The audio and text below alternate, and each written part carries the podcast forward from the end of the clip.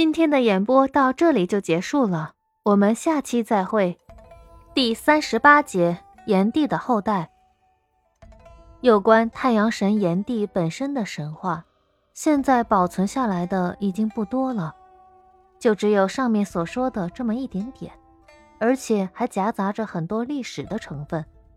倒是关于他们的子孙们，尤其是他的女儿们，还有一些有趣的神话。据说他有一个叫柏林的孙子，和人间一个美貌的妇人无权的妻子阿女元妇恋爱。而且有了关系，阿女元妇怀孕三年，生了谷、炎、叔三个儿子。叔制作了射箭的箭靶，谷和炎开始制造出一种叫做钟的乐器，又创作了种种歌曲。音乐在人间便又进一步的展开了。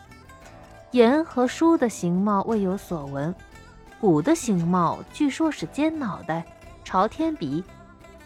此外，下方有一个国家叫做护人之国，一国之人通是人的脸、鱼的身子，有点像我们前面讲过的人鱼，腰部以下全是鱼形，有手而无足。